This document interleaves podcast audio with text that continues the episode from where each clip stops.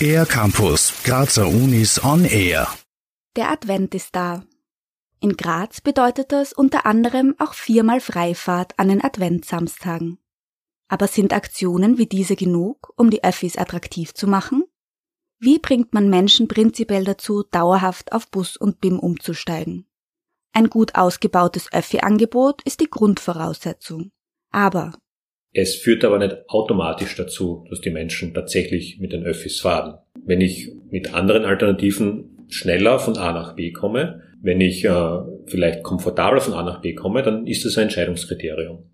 Erklärt Thomas Brudermann vom Institut für Systemwissenschaften, Innovations- und Nachhaltigkeitsforschung an der Uni Graz. Die Stadt Graz baut gerade an einer Erweiterung des Streckennetzes. Reicht das für einen Öffi-Boom? Thomas Brudermann.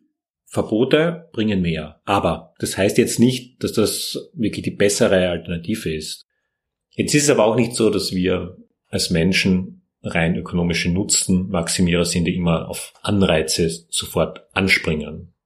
Auch Gewohnheiten spielen eine wesentliche Rolle, wenn es um Mobilität geht. Wir gewöhnen uns an das Verkehrsmittel, für das wir uns einmal entschieden haben. Wir fahren gleich wie gestern und treffen nicht jeden Tag eine neue Entscheidung. Und Gewohnheiten zu ändern, das ist relativ schwierig. Die gute Nachricht ist, dass äh, wenn sich Rahmenbedingungen ändern oder wenn sich Lebensumstände ändern, dann sind das auch Gelegenheitsfenster, dass man seine Gewohnheiten, seine alltäglichen Entscheidungen äh, hinterfragt. So eine Veränderung könnte zum Beispiel ein Umzug sein.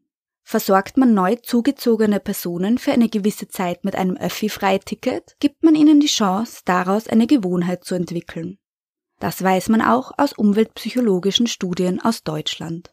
Damit Mobilität in Graz langfristig nachhaltiger wird, ist aber ein breiter angelegtes Denken notwendig, betont Thomas Brudermann.